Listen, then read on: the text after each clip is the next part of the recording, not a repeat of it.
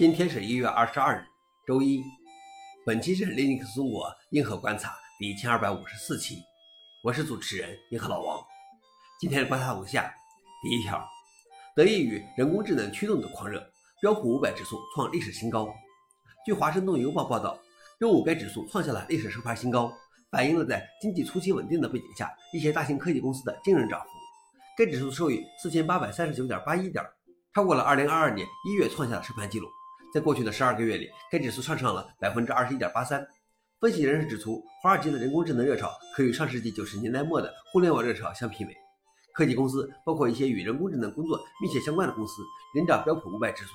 苹果、微软、阿拉巴贝特、亚马逊、英伟达、特斯拉和 Meta 这七家被称为七巨头的大型科技股，在二零二三年平均上涨了百分之七十五，占二零二三年底该指数总市值的百分之三十。消息来源：MSN。老王点评。终究还是要看高科技啊。第二条是龙架构为 Linux 6.8提供初步 Rust 的内核支持。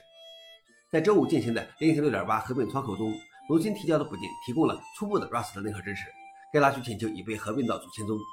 随着 Rust 的编程语言开始适用于内核编程，看到更多的 Linux 内核架构支持 Rust 是个好消息。Linux 6.8还拥有首个 Rust 编写的网络 API 之外驱动程序，以替代现有的 C 语言驱动程序。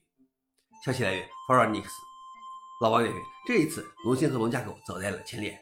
最后一条是 npm 用户每周下载二十一亿个过时软件包，开源软件可能会因为各种原因停止更新，废弃、归档和孤儿的 npm 软件包可能包含未修补和或未报告的漏洞。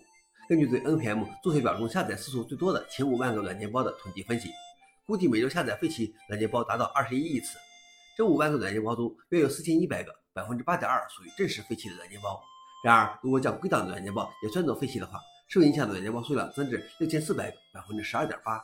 再加上无法访问链接的软件包数量，加大到一万零六百个，百分之二十一点二。消息来源：SC 杂志。老王点评：开发者、维护者有责任向用户传达这种维护状态。以上就是今天的硬核观察。